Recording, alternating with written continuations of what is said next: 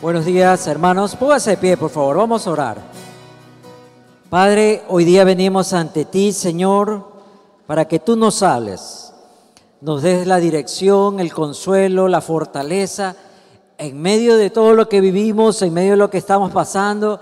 Señor, tú eres nuestra esperanza, Padre. ¿A quién volteamos nuestros ojos? ¿A quién miramos?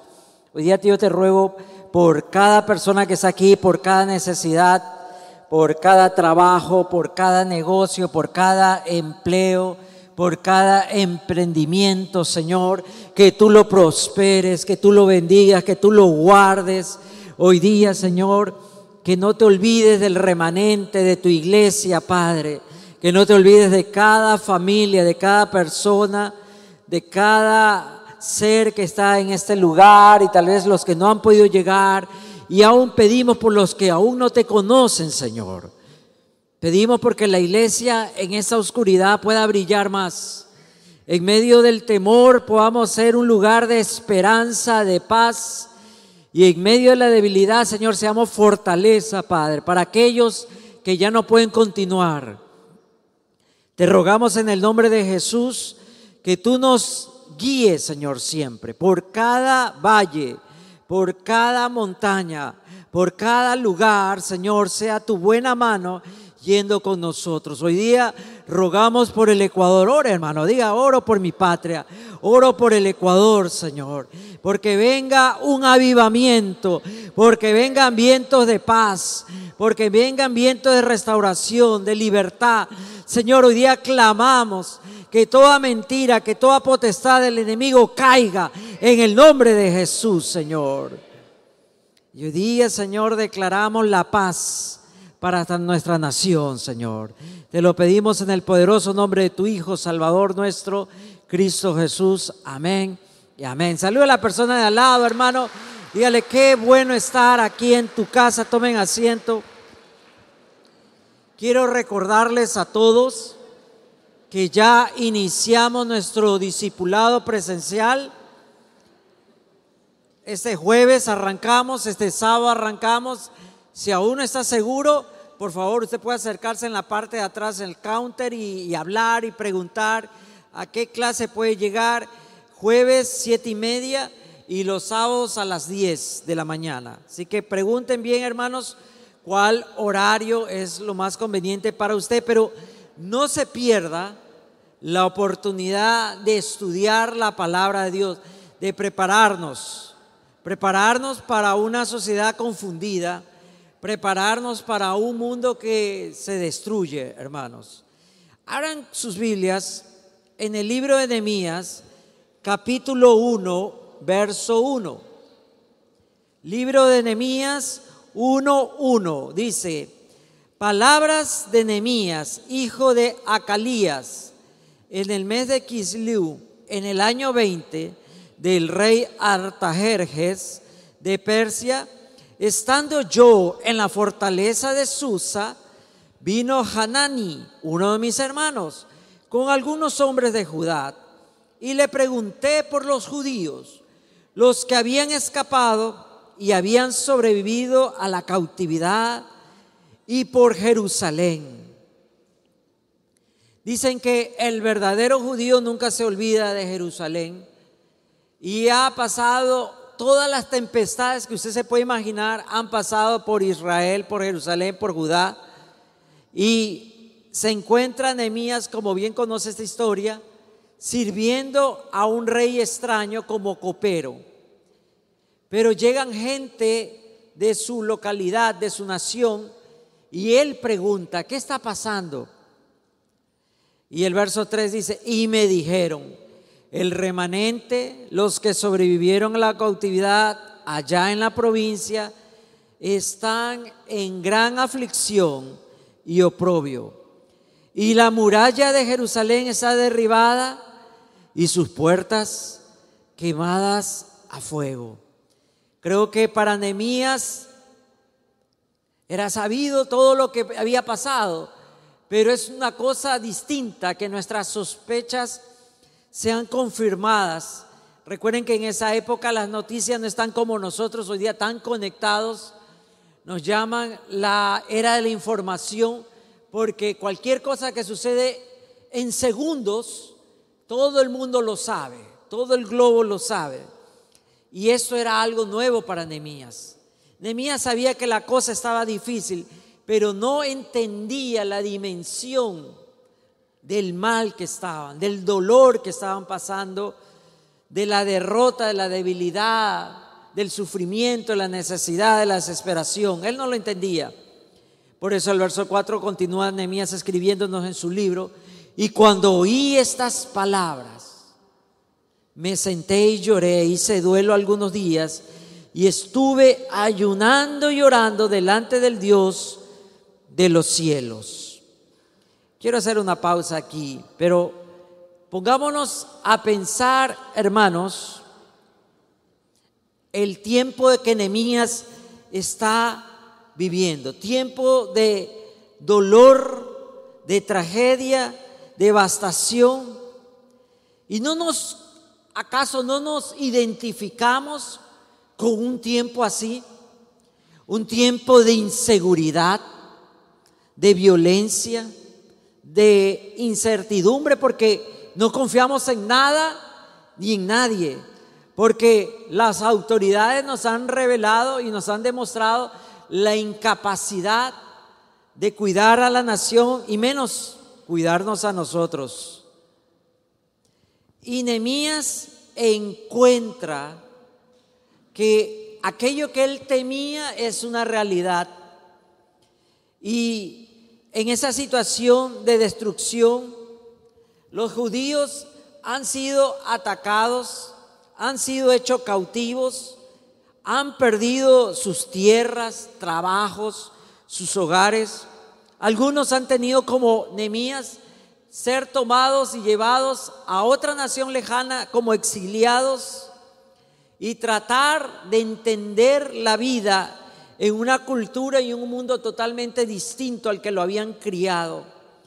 No tienen libertad, ya no conocen la paz, sino que hay dolor, y cuando les permiten regresar, por eso se llama el remanente, aquello que quedó, lo pequeño, lo corto, regresan a una ciudad en ruina, una ciudad que no tiene muros y recuerden que en la época antigua tener muros era símbolo de protección, de estabilidad, para que los maleantes, los ejércitos enemigos, no vinieran y los tomasen por sorpresa. Entonces, una ciudad amurallada era una ciudad que podía dormir tranquilo.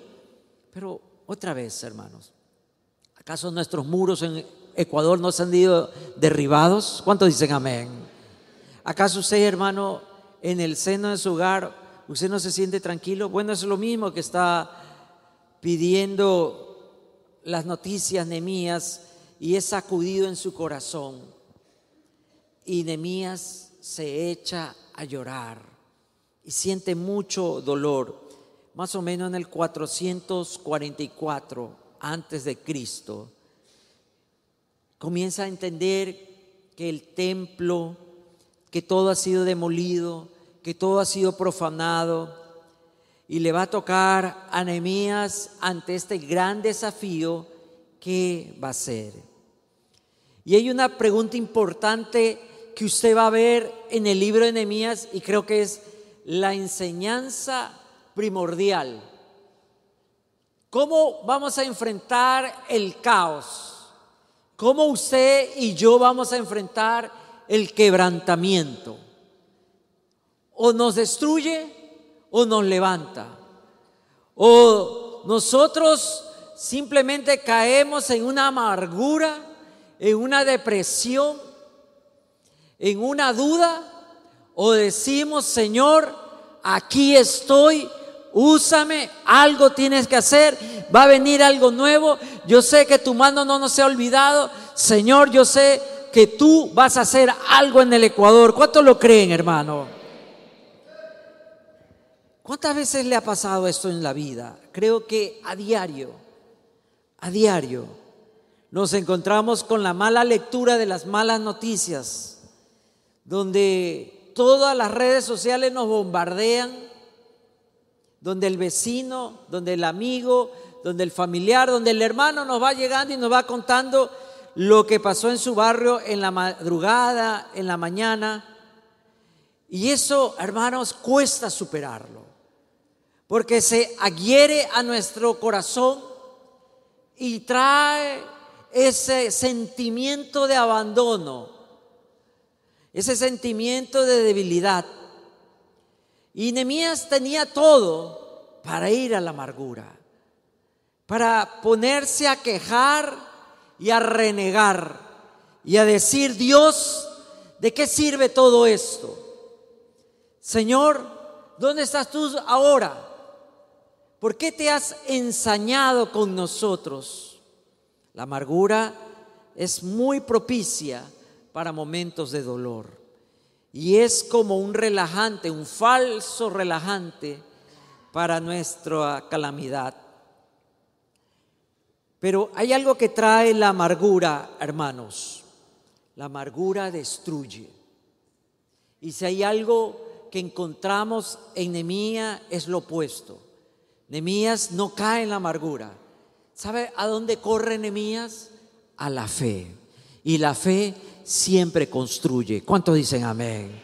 Entonces, ¿no será acaso, hermanos, que aquí en medio de nuestra situación todos estamos tan amargados? Porque ese es el color de ahora. Esa es la situación de ahora. No hay que ser del equipo azul para estar amargado. Ahora todos son amargados, ¿verdad? ¿Sí o no? Entonces, tenemos que cambiarnos. Y espero que la lectura de este libro nos empuje a no pensar en destrucción, en ruina, desolación, en debilidad, en derrota, sino en fe, construcción, nuevo tiempo, nuevos muros y levantar el nuevo nombre de Cristo Jesús sobre nuestra ciudad, hermano. Nemías aparentemente es un hombre común, pero el caos demuestra que Nehemías no es un hombre común. Tal vez no lo tomaban en serio. Él no tenía nada salvo algo, la fe que tenía que hablar con su Dios y su Dios le iba a mostrar los pasos que él debía andar. Hoy día, hermanos, hagamos propicio este ejemplo de Nehemías no caigamos en la amargura, en la desesperación. No caigamos, hermano, a preguntarle al uno qué debo hacer, qué voy a caer. No, no, hermano. Pregúntele a su Dios, Señor, ¿qué quieres que yo haga? Dígale, Señor, ¿qué quieres que yo haga? Señor, si tú me pusiste en este lugar y me trajiste a este momento y estoy en esta situación, Señor, ¿qué tú quieres que yo haga? La amargura destruye, el quebrantamiento debilita. Y cuando uno está amargado y uno se siente quebrantado, uno no puede adorar. Porque no lo siente, hermano. No lo siente y no le da valor a la adoración. Pero miren en el verso 5, volviendo a la historia de Nehemías 1:5, y dije, te ruego, oh Señor, Dios del cielo, el grande y temible Dios que guarda el pacto y la misericordia para aquellos que lo aman y guardan sus mandamientos. ¿Qué está haciendo Nehemías? Alabando.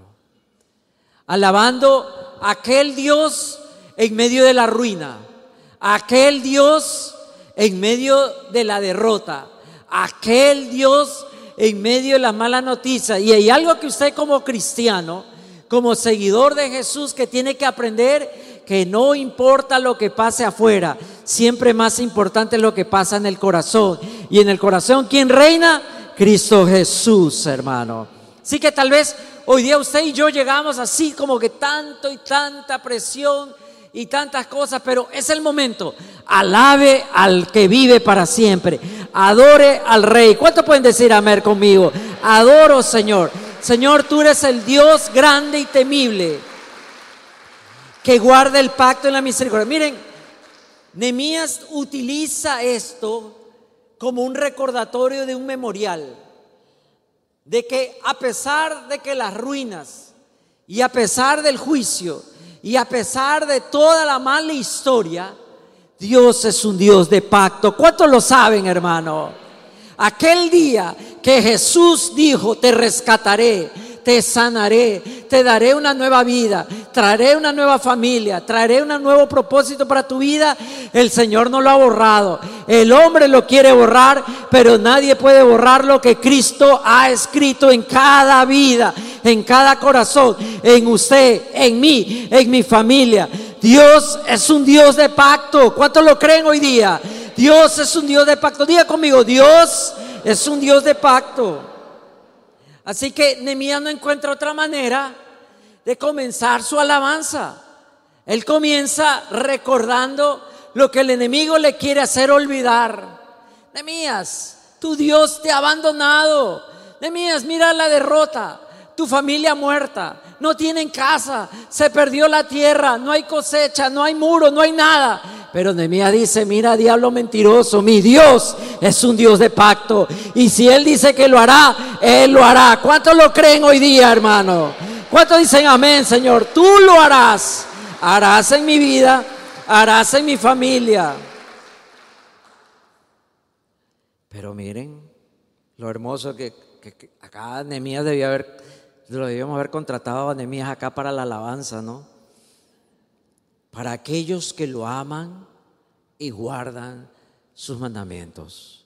La alabanza de Nehemías, como toda alabanza verdadera, no es gratuita. No es porque hoy día me siento contento, es porque hoy día me senté al lado de la siervita. No, no es por eso, hermanos. No es porque hoy día por primera vez mi suegra me saludó. No es por eso, hermanos. Sino porque amo y guardo sus mandamientos. Y eso es lo sublime, lo maravilloso. Nemías se siente, Señor, aunque falte esto, como decía el profeta, ¿no? que la higuera no florezca y no haya que comer y la la, te alabaré. ¿Cuántos dicen amén? Te alabaré. Tal vez usted en la ventana de su barrio ve penumbras, ve unos extraterrestres ahí con cara de pocos amigos, ¿verdad?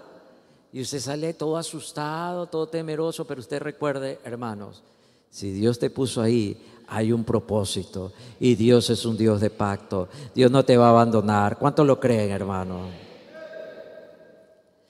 Pero ahí sigue Nehemías, deshojando el dolor de él. Y creo que es muy importante recordar que en tiempos de amargura, la mejor terapia es alabar al Señor. Cuando usted se sienta amargado, cuando usted se sienta indefenso, cuando usted se sienta enfermo, hermano, la mejor terapia, alabe al Señor.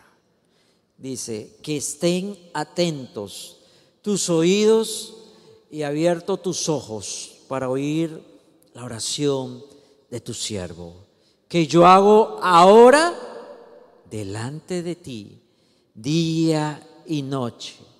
¿Por quién? por los israelitas, tu siervo.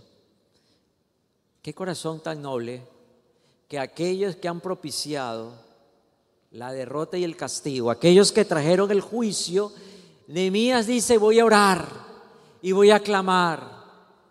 Tal vez no estamos orando correctamente. Tal vez solamente estamos orando por nosotros. Señor, bendíceme, ayúdame, protégeme, guárdame, no me abandone, angelito de la guarda, ¿verdad? Señora, que voy a salir, cuida. Pero aquí dice Nehemías que ora por los causantes de la tragedia, que ora por aquellos que abrieron la puerta al enemigo, que ora aquellos que faltaron al pacto. Qué corazón tan noble, pero ese es el corazón que debemos tener todos nosotros. Confesando los pecados que los israelitas hemos cometido contra ti. Sí, dice, aseverando, yo y la casa de mi padre hemos pecado. Nemías no solamente siente que las cosas están mal, él se siente también culpable del mal que hay. Es que la gente mala, Es que no tienen corazón. No, no, hermano. Usted y yo no tenemos corazón porque no estamos orando correctamente. Porque no nos levantamos a pedir, Señor, hoy día por todas esas bandas, que un día yo creo que esas bandas de moto que andan asesorando ahí, atemorizando a la ciudad, un día los voy a ver alabando y adorando al que vive para siempre, predicando, proclamando, pastoreando. ¿Cuántos dicen amén, hermano? Y no van a estar haciendo corridos, sino alabanzas para el que vive para siempre. ¿Cuántos dicen amén, hermano? Sí, yo y la casa de mi padre hemos pecado. ¿Quién de nosotros no ha pecado acá? ¿Quién de nosotros no somos culpables de lo que pasa en Ecuador? Me gustaría conocerlo, hermano, porque yo sé que en Carondelet está el culpable de todo, pero acá también estamos, acá estamos todos, acá todos participamos de la tragedia que vivimos cuando dejamos de alabar, cuando dejamos de comprometernos con Dios, cuando dejamos de servir y de dar cuando nos olvidamos de los pobres y nos hicimos orgullosos y autosuficientes. Sí, todo eso se recuerda, Nehemías. Y Nehemías continúa, hemos procedido perversamente. Y esta palabra que usa Nehemías es una palabra igual a Satanás. Trabajamos como el diablo contra ti y no guardamos los mandamientos, ni los estatutos, ni la ordenanza que mandaste a tu siervo Moisés. Y él lo dice y lo confiesa.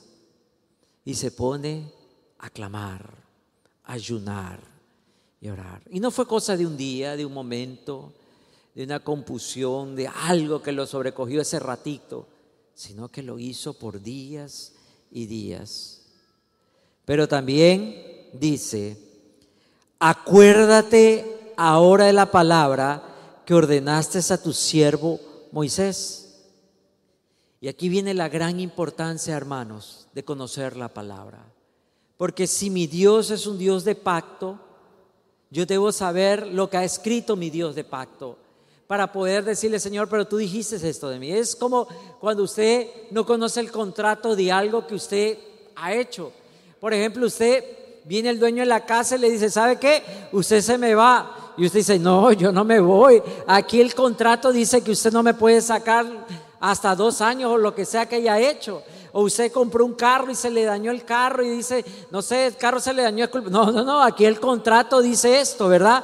Usted tiene que conocer para saber lo que puede pedir. Nemías sabía la palabra, por eso le pedía a Dios ese milagro. Usted conoce la palabra para pedir su milagro. Tal vez usted no sabe que el enemigo lo tiene empapelado, pero su milagro es su derecho, hermano.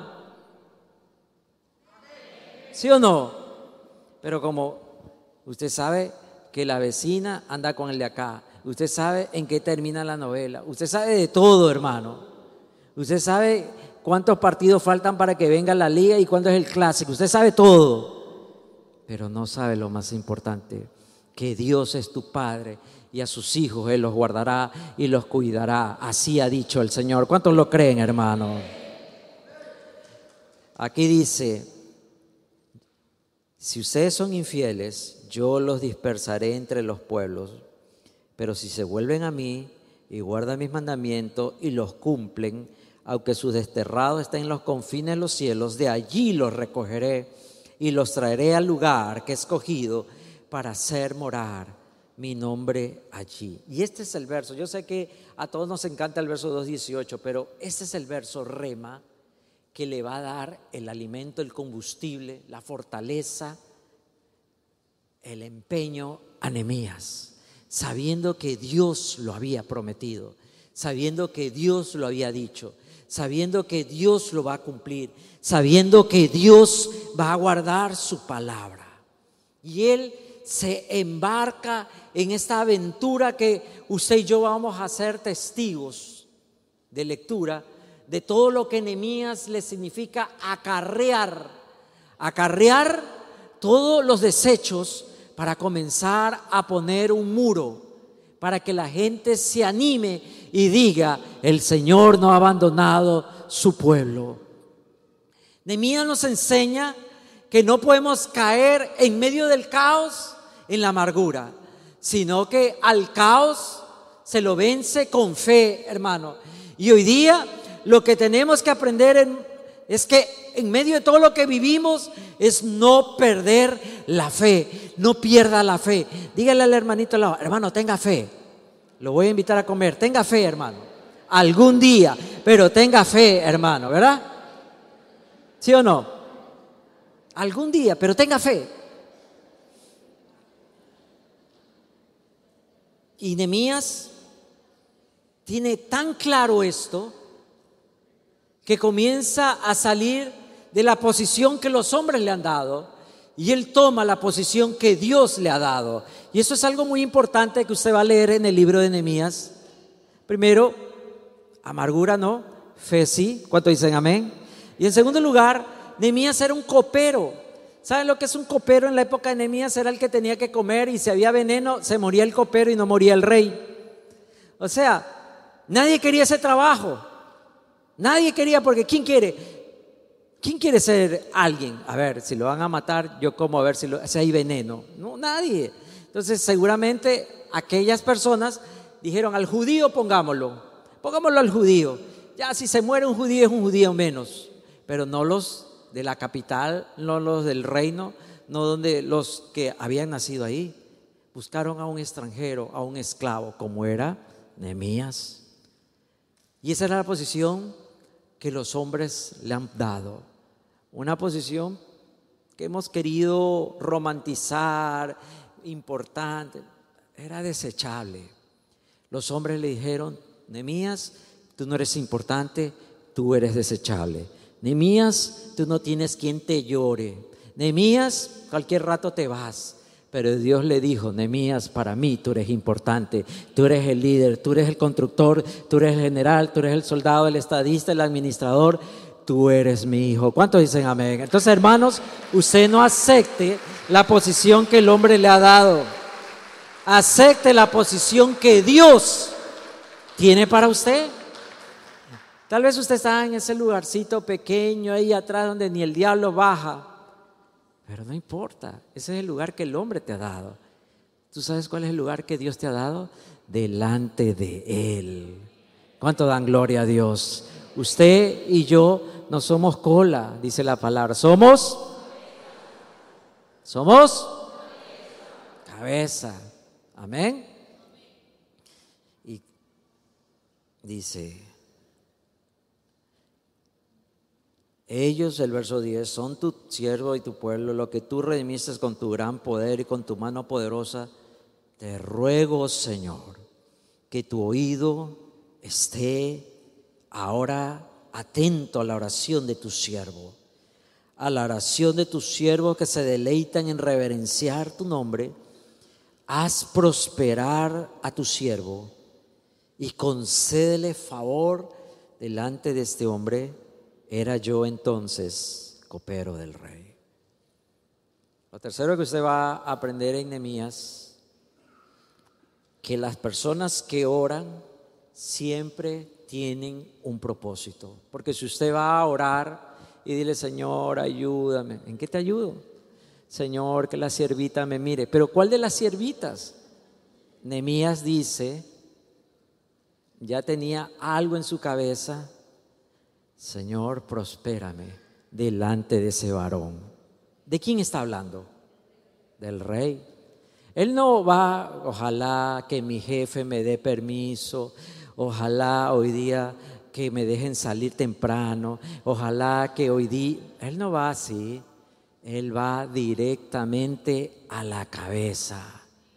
Señor, yo quiero favor. No, no quiero favor delante de mi jefe, ni al supervisor de los coperos, ni delante de donde yo duermo, ni que me... No, no, no, no, él, él va a la cabeza. Siempre las personas que oran deben tener un propósito. Amén. Amén. Si usted está orando, Señor, bendíceme. ¿Sabe cuántas bendiciones hay en la Biblia? Hay muchas bendiciones. ¿Qué quiere? ¿Otro hijo? No sé, ¿Será que querrá un hijo? Dirá Dios, Señor, bendíceme, ¿Qué será? ¿Que se quiere volver a casar? No sé. Prospérame delante de este varón. Y aquí viene algo que Nehemías muy sutilmente nos hace entender. En ese entonces, él dice, en ese entonces yo era copero del rey. Él sabe que él ese no es su destino, ni ese es su llamado, ese es un medio. El fin es estar cerca de la voluntad de Dios. A veces confundimos que lo que estamos haciendo es mi propósito, que donde estoy yo ahora es mi propósito, que todo lo que me ha pasado es el final. No, hermano, su propósito, mi propósito, nuestro propósito es estar en la voluntad de Dios. ¿Cuánto lo creen, hermano? Entonces, tal vez hoy día usted es algo insignificante, desechable, así como los platitos de plumafón, desechable. Pero Dios dice, ningún hijo mío es desechable, porque yo te he amado con amor eterno. ¿Cuánto dicen amén? Gloria al Rey que vive para siempre, ¿verdad? Amén. Yo te he amado con amor eterno. Tal vez su esposa le dijo alguna vez, por gusto me casé contigo. Tantas propuestas tuve. No levante la mano, ya le veo la lagrimita en el ojo, hermano. Pero Dios dice, yo te he amado con amor eterno. ¿Sabe lo que significa eso? Que su amor nunca cambia. Usted y yo somos bendecidos porque somos amados de esa manera. Por eso Nehemías pone, yo era copero del rey.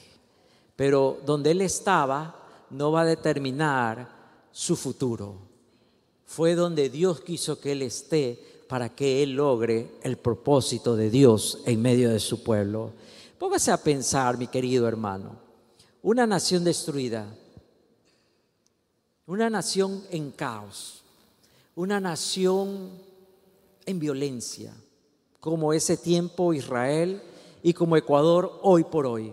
Y tal vez usted y yo estamos pensando lo que necesitamos es un hombre, un, buquele, alguien que venga, un loco como ley, algo así, ¿no? Estamos pensando, aquí necesitamos las armas, el ejército.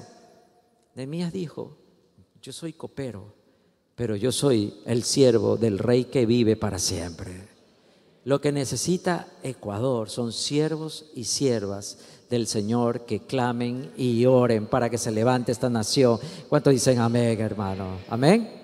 Entonces, aquí viene la parte que nos lleva Nemías en este maravilloso y hermoso libro que yo los invito a que se tomen un tiempo. Nemías estaba trabajando en un trabajo peligroso, pero que tenía sus ventajas. Y a diferencia de muchas personas, él tenía un techo, comida, cuidado, palacio, pero el caos, la destrucción despertó el espíritu de Nehemías. Nehemías podía haber pensado, aquí voy a progresar, voy a prosperar, voy a hacerme una prueba, me van a ascender y poco a poco la vida lo comenzaba a enredar y él comenzaba a creer que esa era su vida. Pero cuando le llega esta oleada de malas noticias, de dolor, de heridas en su corazón, descubre que no, él no estaba para estar en la capital del reino, en Susa. Él estaba para construir su nación, Jerusalén y toda su nación. Así que el caos de su pueblo lo llevó a Nemías a cambiar de trabajo. Ya no iba a trabajar para un rey, para un hombre, ahora iba a trabajar para el rey de reyes y señor de señores. Tal vez hubiera dicho, pero la renovación, el seguro, la plata, la, casa, las garantías, todos los beneficios, debían lo cambió todo porque él sabía que no hay nada más importante que servir a Dios. Y eso es algo que usted debe aprender del libro de Nehemías, en cuarto lugar. El servicio a Dios es lo más grande que pueda existir. Amén. Servir a Dios. ¿Cuánto están sirviendo a Dios en este momento? Tal vez usted tiene muchas excusas para no servir. No hay trabajo, no hay dinero, bla, bla, bla, no hay tiempo, me tiene... Hermano, son excusas. Son excusas. Usted puede seguir dando. Usted puede seguir sirviendo. Usted puede seguir ayudando. Usted puede seguir ministrando. Usted puede seguir comprometido. Sí, habrá momentos que tocará caminar. Habrá momentos que vendrá el estómago con ayuno. Pero usted seguirá siendo fiel al que lo llamó. ¿Cuánto dicen amén, hermano? Nemías se despierta y que él, mientras sus compañeros, vecinos, compatriotas gritaban en dolor, él comienza a gritar en alabanza y en esperanza. Qué importante, hermano, en ese tiempo contagiar a las personas de esperanza. Tenga esperanza. Las cosas van a cambiar. Tenga esperanza. Dios no nos va a abandonar. Tenga esperanza. Ecuador volverá a ser ciudad de paz. ¿Cuánto cree? País de paz. Nemías comienza a desarrollar aquello que siempre estuvo en su corazón. Valentía, compromiso y audacia. Porque pensar que se puede cambiar la nación por el empeño de un hombre es una locura. Pero Nehemías entiende que eso era lo que Dios lo había llamado a hacer. Se compromete a la obra. Usted va a leer este libro y va a verlo a un hombre comprometido totalmente. Para mí, el capítulo y el verso favorito mío de este libro 6:11, un hombre como yo y quien fuera como yo se escondería en el templo. Sí, hay amenazas, hay peligros que te están esperando, que cuidado le pasa esto, que mire, no, yo no correré al templo a esconderme. Y él dice una gran palabra, y cualquiera que fuera como yo tampoco se escondería. Entonces, ¿por qué se esconde? ¿Por qué nos escondemos? ¿Por qué tenemos miedo? Afuera está el maligno, pero aquí adentro está el rey. ¿Cuántos dicen amén, hermano? Amén. Se comprometió a la obra con el Señor. Y Nehemías tuvo la audacia de un plan. Dice que cuatro meses, más o menos, la historia lo que nos narra, estuvo orando, ayunando, clamando. O sea, no fue de la noche a la mañana porque a veces queremos que sea como el café, ¿no? Instantáneo, que rapidito, pronto, ahorita, estoy de afán, estoy apurado, démelo. Cuatro meses, hermano. Cuatro meses y no pasaba nada. Y tal vez ya venían las dudas a la cabeza de Nehemías. Te apresuraste, fue una ilusión. Pero Nehemías un día, un día nos narra la escritura. Vámonos al capítulo 2, verso 1. Aconteció que en el mes de Nisan, en el año 20 del rey Artajerjes, estando ya el vino delante de él, tomé el vino y se lo di al rey. Claro, el pato, ¿no? ¿Se acuerdan? El desechable tenía que probar el vino, si estaba envenenado, hasta ahí quedaba, quedaba tieso Nehemías, pero el rey se salvaba. Yo nunca había estado triste en su presencia. ¿Sabe que los reyes de la época, como los poderosos de nuestra época, no les encanta estar cerca de gente que está toda triste, amargada, como dicen los muchachos, con mala vibra, ¿no? quieren toda la felicidad porque tienen tantos problemas, por eso a veces se meten en unas adicciones tan locas y tan perversas para huir de la presión. Entonces, Nemías son cuatro meses, hermano. O es un hombre de Dios, pero cuatro meses lo derriban a cualquiera. Y dice que Nemías tiene una cara triste. Si usted un día que lo dejan afuera ya está llorando y se quiere ahorcar. Ahora, cuatro meses. ¿verdad? Un día que no le dan de comer, ¿cuántos hombres se han suicidado aquí? ¿Cuántas esposas han tenido que resucitarlos, hermanas? ¿Verdad? Ahora, cuatro meses, cuatro meses esperando el milagrito. Y llega Nehemías con una cara así como que se va a ir a la B, no se va a la B, y así todo tristón, amargado. Y dice, se lo dio al rey. Y miren lo que el mismo Nehemías escribe en el verso 1 del capítulo 2. Yo nunca había estado triste en su presencia. Seguramente Nehemías era un hombre muy inteligente, preparado, erudito, porque ustedes van a, ver la manera que él contesta, responde, trabaja, dirige, guía, se da, uno se da cuenta que es un hombre de valía, es un hombre preparado, probablemente de mucha autoeducación. No sabemos el origen, tal vez tenía un origen humilde. Lo que sí les puedo asegurar que Nehemías haber tenido buena presencia para que trabaje delante del rey.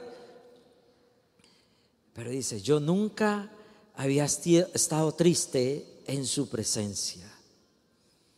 Así que el rey me preguntó, ¿por qué está triste tu rostro? Tú no estás enfermo. Eso no es más que tristeza de corazón. Imagínense que el rey, con tantos problemas que tiene, con guerra aquí, conquista acá, que impuesto acá, que rebelión acá, que intento acá, lo queda mirando a Nehemías y le ve una cara y le dice, ¿qué te está pasando? ¿Tú no estás enfermo? Algo te duele en el corazón. ¿Y qué es lo que dice Nehemías? Entonces tuve mucho temor. ¿Saben por qué? Porque Nehemías le estaba aguando la fiesta al rey. A los reyes no les gustaba eso, que alguien le traiga problemas. Por eso algunos mensajeros que traían malas noticias los mataban. Porque en el enojo, en el coraje del rey, dice, no, mátalo a este porque trae malas noticias. Y él le dijo, le dije al rey, viva para siempre el rey, ¿cómo no ha de estar triste mi rostro cuando la ciudad lugar de los sepulcros de mi padre, está desolada y sus puertas han sido consumidas por el fuego. Miren, hermanos, la audacia, la destreza y la sabiduría de Nehemías. Eso no es una improvisación, porque usted lo va a descubrir más adelante. Él se había preparado para ese momento en fe. Porque como a veces oramos tanto por tantas cosas, pero cuando Dios nos la da, no estamos preparados. Y pasa esa oportunidad porque usted realmente no pensó que iba a pasar. Usted no estaba orando creyendo que ese momento iba a llegar. Usted le decía, Señor, dame esa oportunidad, dame esa oportunidad. Pero cuando estuvo la oportunidad, usted no estaba listo y la oportunidad pasó de largo. Pero Nehemías le dice muy sutilmente al rey, porque le pudo replicar, pero ¿qué te afecta a ti lo que está pasando allá en Jerusalén? ¿Qué te afecta a ti lo que pasa en ese país? Tú vives acá, tu futuro está acá. Tienes una vida al lado mío, yo te necesito, yo soy el rey, yo voy a cuidarte, yo voy a defenderte. Pero Nehemías le dice, ¿cómo no voy a estar triste? Porque la ciudad, lugar del sepulcro de mis padres. Y eso es algo que los antiguos honraban mucho, sus antepasados. En la cultura de ellos, el cuidado, la veneración a los ancestros era muy importante. Y Nemías, de una manera magistral, diría yo, se lo menciona para que no le digan, pero ¿qué te preocupas? Eso ya no tienes nada que hacer, tú vives acá. ¿Cuántos años vives conmigo? Estás aquí tranquilo. No, rey, yo estoy mal porque donde estaban mis padres ha sido profanado. Donde enterraron a mis padres ha sido quemado. Nemías dice, tengo que cuidar mi herencia, mi legado. Y es algo importante acá, hermanos. Usted y yo somos ecuatorianos, no por accidente, no por mala suerte, no nacimos gringos, mala suerte, hermanos. No, Dios nos trajo esta tierra para ser de bendición, hermanos. Cuidemos nuestra tierra, cuidemos el legado. ¿Cuánto lo creen, hermanos? Entonces, ante esa respuesta, miren el verso 4, el rey me dijo, ¿qué es lo que pides? Lo dejó, fue un knockout, hermano. ¿Qué es lo que pides? Así que oré al Dios del cielo. Si hay algo que usted va a aprender de Nehemías, es que es un hombre vehemente, es un hombre de coraje, es un hombre de valor, es un hombre de firmeza, de propósito, de convicciones, pero sobre todo es un hombre de oración. Y un hombre de oración logra lo que se propone. ¿Cuántos dicen amén, hermano? Un hombre de oración, una mujer de oración logra lo que se propone. Pero en ese momento, la mía dice, cayó, lo hice, gol. No, oré. Y miren, así que oré al Dios del cielo. Porque él sabía que sin la bendición de papá no se logra nada. ¿Cuántos lo saben hoy día? Tal vez dice, no, ya estamos bien, ya se amarró, ya salió el negocio. Cuidado, se le quema el pan. Eso sí, ¿cuántos han comido pan quemado? ¿Verdad?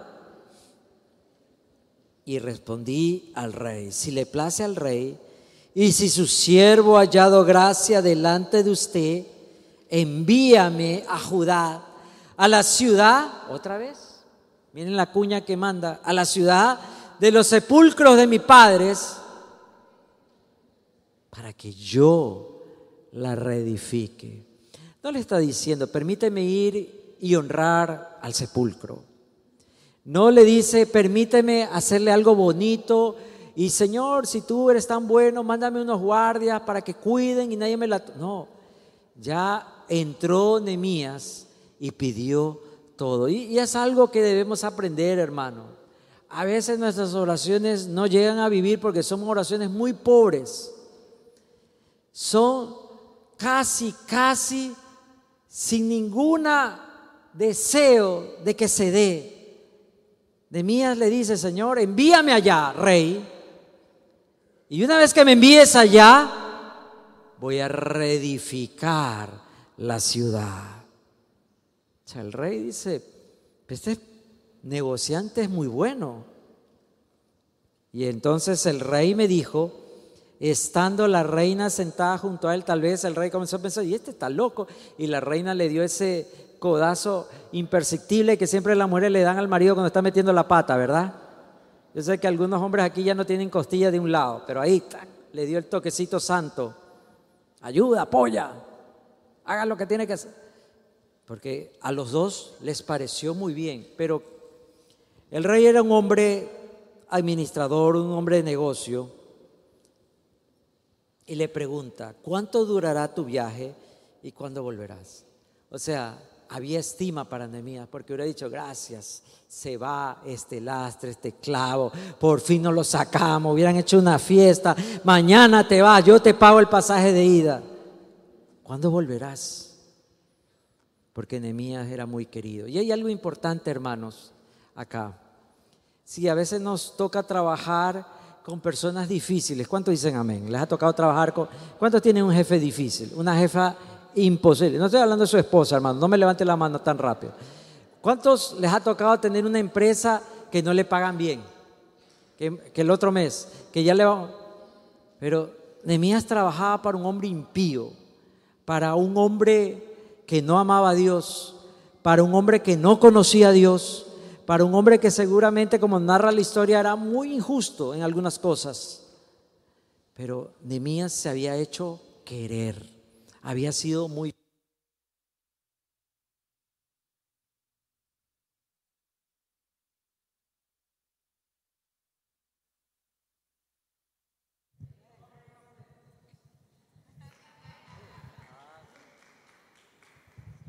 Vamos a coger una ofrenda. Ahí sí me escuchan bien, ¿verdad? ¿Se acuerdan ustedes la historia de Daniel? La historia de José. estaban en los peores lugares, pero trabajaron muy bien. Hermanos, tal vez estás en el peor lugar y tú dices el lugar equivocado. No es el lugar equivocado porque si tú estás, hay propósito. Y si tú estás, ahí está Dios. Y si tú estás, ahí hay bendición. Y si tú estás, hay prosperidad. ¿Cuánto lo creen, hermanos? ¿Cuándo volverás? ¿A cuántos de nosotros si nos vamos nos dicen, por fin se fue? Y nos hacen una fiesta, todo ahí, mariachi, todo, chiva, todo. Pero a Nehemías no querían que se vaya porque lo amaban, porque Nehemías era un hombre que sabía trabajar. Póngase de pie, hermanos. Vamos a terminar acá. Antes que me apaguen el micrófono otra vez. Señor, venimos ante tu presencia, Padre. Hoy día enséñanos que el quebrantamiento, que el caos no nos lleva a la desesperación, sino que nos lleva a la fe. Señor, hoy día que podamos levantarnos en victoria, que podamos descansar en ti. Señor, que la oración tiene propósito y somos personas de oración. ¿Cuántos dicen amén? Señor, hoy día levántame, no a quejarme, no a lamentarme, sino a ver la oportunidad delante mía, Señor. Y una vez más, levanta los muros caídos de mi país. Te lo pedimos en ese nombre glorioso que construyó Jerusalén. Y hoy día, si hay alguien aquí que no conoce a Jesús y dice, yo quisiera tener lo que ustedes tienen, yo quisiera tener una vida como Nehemías, ¿sabe cómo lo puede hacer? Solamente decirle, Señor Jesús, te necesito, ven a vivir a mi corazón. ¿Usted lo quiere hacer? Levante su mano y dile, Señor, te necesito. Hoy te quiero entregar mi vida.